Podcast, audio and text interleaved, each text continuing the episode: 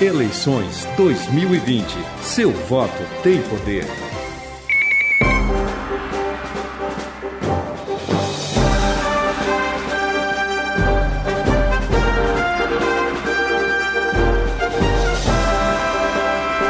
Pontualmente 12 horas, é o contraponto da cultura, a voz do povo aqui na Rádio Cultura de Foz do Iguaçu e na rede Costa Oeste de Rádio.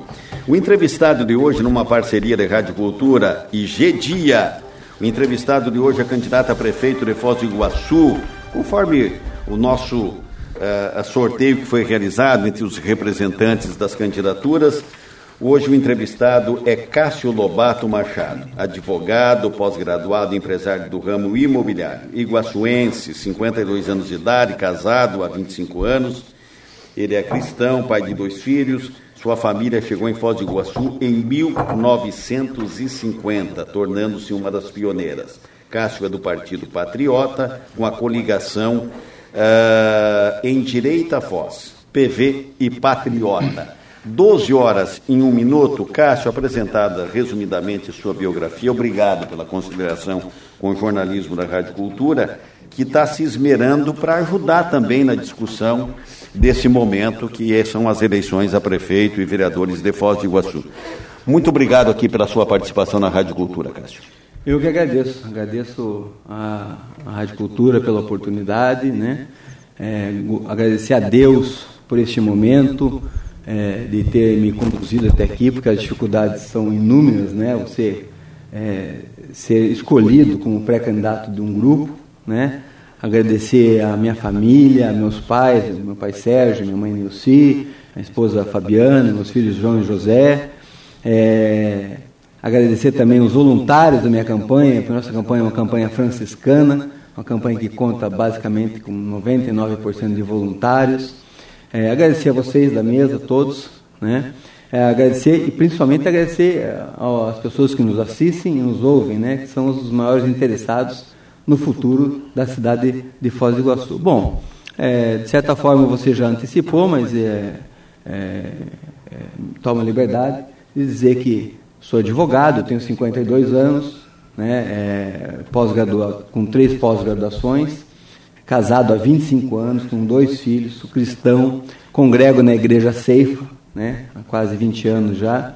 Então, e minha família chegou aqui em 1950, meus avós, tanto paterno quanto do lado materno. Então, somos pioneiros aqui em Foz do Iguaçu e estamos aqui é, é, há muito tempo no, no comércio, né? E a família está instalada aqui em Foz. Então, estou à disposição e realmente. O, o, o Cássio, uh, se, se, você me permite, Sim. claro que você vai me permitir, e o Nélio também vai gostar. Eu, eu e o Nélio nós somos muito fãs do Dr. Sérgio Lobato, que com certeza está nos ouvindo. Um grande abraço, homenageio todos os ouvintes da Rádio Cultura, mandando um abraço para o Dr. Sérgio Lobato. O Cássio, eu tenho observado, e depois eu passo a palavra para os demais colegas aqui, que você, de certa forma, apresentou, foi candidato a deputado federal e, quer dizer, você está repetindo alguns pontos né, que você já colocava naquele momento que era candidato a deputado federal e agora como candidato a prefeito. Você é, propõe também, não só além daquilo que você quer transformar ou além daquilo que você quer, está dizendo que quer implantar em Foz do Iguaçu, você faz também uma campanha é, de bastante, assim, digamos, onde a ideologia, onde a tua crença política, onde o teu posicionamento político é muito forte, rebatendo quem, digamos assim, não tem exatamente a, a, a linha de pensamento político que você tem. Por que, que você carrega bastante nisso? Por convicção, né? Por convicção. Sou uma pessoa, sou um conservador nos costumes, né? E sou um liberal é, é, na economia é, faz parte da minha, da minha convicção. Então, sou totalmente, realmente, defendo com unhas e dentes nesse sentido. Então, nesse quesito, basicamente, objetivamente, eu respondo. Você entende que em Foz do Iguaçu se estabelece esses contrapontos, esse contraditório entre eu sou liberal e quem não é liberal? É, é claro isso? É, eu acho que é natural as pessoas se posicionarem. Né? Eu sou um deles, me posiciono também. É um direito de cada um. Nós vemos uma democracia é um direito das pessoas é, escolherem sua posição ideológica, sua crença. Nós vivemos né, um país é, democrático tem essa liberdade das pessoas opinarem a favor ou contra, com todo respeito, né? Eu particularmente até tenho um bom círculo de amizade, inclusive com, com pessoas que, que, que divergem da minha opinião, né? Mas é, tenho o direito de defender as minhas posições. 11 horas, ah, perdão, 12, 12. Uh, mas em algum lugar do mundo, no fuso horário, vai ser 11. Lá em aqui Sorriso, no, por exemplo, aqui é. Aqui no Paraguai. É, no Paraguai, Sorriso, no Mato Grosso, tenho certeza. 12 e 5 com 40 segundos. Nélio, Candidato, é, as coligações, elas são definidas quase que em cima do limite, quando fecha não é muito por uma questão de construção, de uma ideologia, de fato de estar encaminhando numa mesma direção. É muito mais por acordos e por interesses políticos assim que termina o prazo das convenções. Nesse sentido, a tua coligação com Ricardo Albuquerque, que é o candidato a vice, Ricardo tinha um plano de governo, você também tinha um plano de governo. Em relação ao seu vice, que pontos específicos você incorpora na tua proposta de um eventual governo? Se você, vou, vou lhe responder, mas você vai me dar, eu peço a liberdade, é, com toda a vênia, né, é, a oportunidade de fazer uma pequena introdução aqui. É, bom, minha família chegou aqui em 1950, eu nasci em 68. Então, no período de, de, de 74 ao ano 2000, eu vivenciei aqui em Foz do Iguaçu é, um boom de desenvolvimento. Enquanto o Brasil vivia hiperinflação, desemprego, crime, tudo mais, a cidade de Foz do Iguaçu vivia ao contrário. Nós tínhamos aqui é, muita gente do Brasil inteiro vindo para cá, para Itaipu, a exportação né, é, pujante né, com, com, os brasileiros que estavam indo para o Paraguai, né, é, é, explorando o Paraguai, é, é, fixando residência no Paraguai.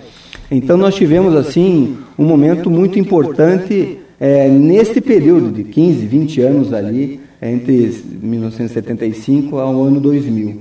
Né? Então, e com base nisso, eu vivi isso, né? criança, adolescente, pós-adolescente. Né? Até o ano 2000, a coisa ia muito bem. Depois disso, né, né, Nélio, e as pessoas que estão nos ouvindo, a partir do ano 2000, eu já formado, já atuante na minha, na minha profissão, né, fazendo pós-graduação, na, minha, na, área de, na, área de, na área imobiliária, que é o ramo que a minha família atua, eu comecei a observar que Foz do Iguaçu começou a entrar numa certa estagnação. Né? Passava os anos, entrava ano, saia ano, aí você começa a fazer observações, né? Mas por que que Foz não tem um barracão de uma indústria igual Santa Terezinha tem? Mas por que que instalou a LAR em Medianeira e não instalou aqui? E por que que... Aí você começa a observar. A gente tem, nós todos temos o senso crítico, né? E essa, essa observação foi, foi crescente, né? E veio comigo, veio comigo até o ano 2000 agora, até esse ano. Então, é, são dois períodos, são dois momentos. Um momento de, de, explosão, de desenvolvimento da cidade de Foz do Iguaçu, e um outro momento de, dois, de 2000 para cá, ou 2005 para cá, é, de estagnação e quase que, que, uma crise efetivamente instalada. É, em alguns momentos, é, com um gráfico de viés de alta, pouquinho, e em outros momentos maiores, com viés de baixa, crise em Foz do Iguaçu. Né? Então, é, é, com base nisso, e com esse sentimento de iguaçuense, filho da terra que sou, com negócios em, e a minha família enraizada aqui, é, nós somos os maiores interessados que a cidade, né, naturalmente, vá para frente. Se a coisa vai para trás, você começa a ficar, opa, como é que vai ficar o futuro da, da, da, da cidade, da, dos nossos negócios, dos nossos filhos, dos nossos netos. E isso fez, fez com que é, eu, fui, eu fosse convencido realmente a colocar o meu nome como é, pré-candidato até então, né, porque não foi homologado, ainda, ainda sou pré-candidato, meu nome já está lá registrado. É, isso fez com que é, é eu fosse convidado para ser pré-candidato. E eu estabeleci três é, de forma amigável, obviamente, três condições, né, numa reunião partidária, três condições. Que nós pudéssemos fazer um diagnóstico econômico da cidade, inclusive já está com vocês aí, certo? Um plano de governo e um terceiro e último ponto, que estamos finalizando agora, já está 90% pronto, é propostas para é, que a cidade possa evoluir, né, mudar realmente o cenário que está. Porque do jeito que, que, que, que se, se encontra, a tendência, com os números que o diagnóstico demonstra, e eu posso passar para vocês, realmente é, a tendência é uma tendência preocupante com o futuro da cidade. Né? É, então, basicamente, é, é, e nós vemos aquela. É, é, eu carrego como cristão, né? Que, é, e conhecereis a verdade, e a verdade vos libertará. Né? E Foz do Iguaçu tem que conhecer a verdade. O diagnóstico está demonstrando a verdade para a cidade de Foz do Iguaçu. Nós vamos tornar ele público no momento certo. E eu peço desculpa aos ouvintes, a vocês, até por uma questão legal, porque eu não posso adentrar muito nas propostas pela legislação eleitoral sob pena de ser punido. Mas algumas pinceladas eu posso aqui é, compartilhar com vocês e nós debatemos juntos na condução do programa. Então, é, resolvemos fazer o diagnóstico estabelecendo um parâmetro e uma comparação entre Foz do Iguaçu e uma cidade parecida com Foz, Cascavel. Certo? Estabelecemos esse, esse parâmetro e escolhemos Cascavel pelas, pelas similaridades. Né? Vejam bem, em 2005, Cascavel tinha 278 mil habitantes. Foz do Iguaçu tinha 301 mil habitantes. 2005.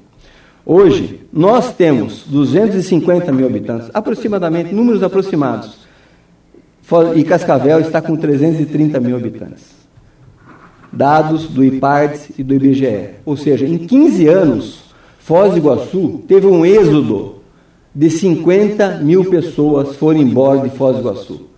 Isso é resultado do quê? Falta de gestão, falta de oportunidade para essas pessoas. Porque a pessoa, o chefe de família, quando se vê, chega em casa, não tem emprego, não tem renda, não tem um alimento em casa, o que, que ele faz? A pessoa mais humilde, ele vai buscar uma outra cidade. E eu estou dizendo, e sem medo de errar, nós estamos perdendo, não precisa nem comparar com o Cascavel, nós estamos perdendo para Santa Terezinha na questão industrial. Né? Eles empregam mais indústria lá do que nós aqui. Por quê? Pela burocracia, pela falta de sensibilidade da gestão pública municipal nos últimos 15 anos, que não teve olhos para estabelecer uma matriz econômica diferente do turismo. Certo? É, o turismo é importante? É. O turismo é a nossa indústria principal? É. Mas é hora, é chegada a hora de estabelecermos uma nova matriz econômica para Foz do Iguaçu. Certo? Então, com base nisso, e os números aqui revelam, por exemplo, Nélio, que em Cascavel a produção do setor privado, lá, tão somente distribuição, eles produziram lá, nos últimos 16 anos, 108 bilhões de reais. 108 bilhões de reais. Em Foz do Iguaçu, nós produzimos tão somente 40. Ou seja, alguma coisa está errada. O que está errado? É a gestão pública municipal nos últimos 16 anos, para não voltar mais no tempo. Então, é o, é, a, é, a, é o modus operandi da res pública, como diz no latim, da coisa pública, da administração da coisa pública. O gestor público municipal não está, não esteve preocupado com o progresso da cidade, porque, é, graças a Deus, Foz tem excelentes empreendedores, empresários, hoteleiros, entre outros, que tocam a cidade. Tocam a cidade. Mas se depender da prefeitura, a coisa não vai para frente. A começar para tirar um simples alvará. Candidato, só que a pergunta era quais pontos específicos do candidato a vice você incorporou na proposta. Sim, não. É, se, se, se, vocês me permitem, Sim. guarda, guarda, guarda a resposta, é, doutor Cássio, que eu tenho que fazer pela nossa regrinha aqui do, do debate, eu tenho que fazer um intervalo comercial e eu volto. Eleições 2020. Seu voto tem poder. 12 horas, mais 18 minutos, dizendo que a Casa de Carne Boi Verde fica ali na, na Felipe Vanche. O telefone é 99944 7852. 3526 9404. É, candidato Cássio Lobato, sendo entrevistado, candidato ao cargo de prefeito de Foz do Iguaçu, sendo entrevistado aqui no Contraponto da Rádio Cultura, Rede Costa Oeste de Rádio, e ficou a pendência de uma resposta, Cássio. Diga. A respeito do programa de governo PV Patriota, ou Patriota PV. Bom, é, obviamente cada, cada partido tinha o seu, seu, seu, seu programa e agora unificamos os programas. Fizemos nosso grupo de trabalho, né? E eu tenho a grata satisfação de ter como vice o, engenheiro, o arquiteto Ricardo Buquerque, que é uma sumidade na prefeitura municipal, um, um, um servidor exemplar, conhece a prefeitura em todos os sentidos, né? E vai nos vai e vai nos e vai estar nos assessorando agora é realmente no nosso maior, na nossa maior proposta para Foz do Iguaçu. Você que está nos ouvindo agora, está nos assistindo, preste atenção. Eu, eu, eu peço por gentileza que você é, possa acompanhar, inclusive, as minhas redes sociais. É, no Facebook é DR, né? DR, doutor, DR Cássio Lobato. Lá vamos, nós vamos é, é, colocar nossas propostas através de vídeos tudo mais. Proposta, basicamente, é, é, doutor Nelson, seguinte, nós temos imediatamente a partir de janeiro três pontos. Um primeiro ponto que une nossas, que une nossas, nosso, nosso plano de governo, né, a convergência agora, é aproveitar a experiência do, do Ricardo, é, e entre outros profissionais que estão nos assessorando, economistas, administradores, advogados, engenheiros, né? É, é uma ampla reforma administrativa municipal. Imediatamente. Nós não podemos conviver com o que está acontecendo. Foz do Iguaçu arrecadou, nos últimos 16 anos, 15 bilhões e meio de reais. Desses 15 bilhões e meio de reais, 96% foi para folha de pagamento e custeio da máquina pública. Nós, não, nós temos apenas 4% do, do, do, da, da arrecadação para investimento. Então a reforma administrativa ela vai servir como um raio-x. Doutor Nelson, nós fizemos isso. Pessoa, vamos hipoteticamente, uma criança está andando de bicicleta, cai de bicicleta, vai para o hospital. O que, que faz? Faz um raio-x. O raio-x vai demonstrar, é uma fratura simples, é um trincou o osso, merece uma cirurgia. O nosso diagnóstico demonstrou que Foz do Iguaçu merece uma cirurgia e uma cirurgia grande, porque não tem cabimento a população de Foz do Iguaçu pagar tanto imposto, tanta cobrança, tanto tributo para não ter retorno nenhum. 15 bilhões e meio de reais, com 96% de, desse valor destinado, metade, metade desse valor destinado a folha de pagamento, outra metade ao custeio, isso é uma aberração. Cascavel tem uma capacidade de investimento que chega a 10%. E eles não recebem royalties. Entende? Então, nosso, no, nosso programa básico hoje, em que pese nós tenhamos no nosso plano de governo propostas para saúde, educação, transporte público, a questão ur urbanística, nossa preocupação hoje, básica, é com as 61 mil pessoas que hoje recebem em Foz do Iguaçu auxílio emergencial. O que será dessas pessoas, Cida, a partir de janeiro, quando acabar o auxílio emergencial? Quem é que vai ajudar? Porque o governo federal já está no limite, era 600, baixou para, salvo engano, 300. Termina em dezembro. E esses nossos irmãos, essas famílias de Foz do Iguaçu, vão fazer o que em janeiro? Que já vem IPTU de novo. Inclusive, isso foi o motivo de um vídeo meu que eu estava indignado pela cobrança de IPTU, água e luz da população. Ora, é, é meus queridos ouvintes e quem está nos assistindo, a, a, o Paraguai o Paraguai está dando isenção hoje de, de, de para 80% da população na, da luz. 80% da população do Paraguai, do Paraguai hoje não está pagando luz. O governo está isentando. Agora, aqui no Brasil, não. O prefeito está cobrando IPTU, o governador está cobrando água e luz da população. Isso é uma injustiça, porque nós vivemos uma pandemia e é um momento de guerra. Então, assim, eu imagino é, o, que, que é, o terror que essas famílias estão vivendo no dia a dia. Como é que vai ser em janeiro? Ele estar pensando, como é que vai ser em janeiro quando acabar os 300 reais? Então, o nosso plano tem basicamente três linhas, três eixos. O primeiro eixo é um eixo é um eixo de reforma administrativa. Essa reforma vai ser ampla. Tá? Nós vamos tirar os penduricalhos, atacar os marajás, revi revisão de contratos, para poder, a, passando a reforma administrativa, poder contemplar os outros dois eixos, que é um programa social para ajudar efetivamente essas 61 mil pessoas que hoje estão é, recebendo o auxílio emergencial do governo federal, mas não vão ter mais a partir de janeiro. Então nós vamos, e eu não posso aqui entrar em detalhes, por uma questão legal da Justiça Eleitoral, mas nós vamos apresentar, a partir que seja homologada a candidatura, eu já vou poder trazer em números como é que nós vamos ajudar essas 61 mil pessoas que foram descobertas agora, são invisíveis, são informais que estão aí. As pessoas do turismo, aqui em Foz do Iguaçu, as pessoas que trabalhavam no Paraguai, são os, infor, os, os informais, os ambulantes. Como é que essas pessoas vão viver? Nós vamos ajudá-las a partir de janeiro de 2021.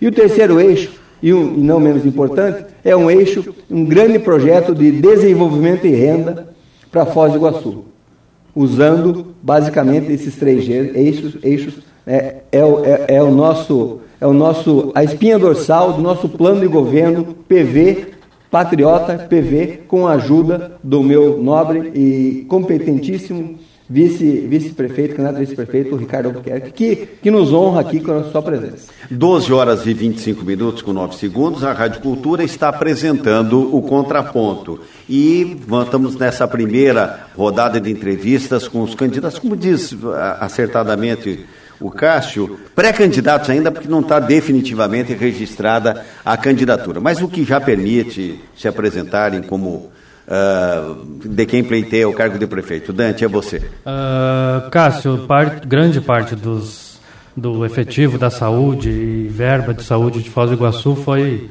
destinado ao enfrentamento da Covid-19, né? Por causa da pandemia e por causa disso muita coisa ficou represada no sistema de saúde, consultas canceladas e que começam a ser retomadas agora. Provavelmente o ano que vem vai ter muita coisa represada, né? Como que você enxerga essa, esse cenário da saúde do Iguaçu para o ano que vem pós a pandemia? Bom, eu enxergo que o prefeito foi incompetente.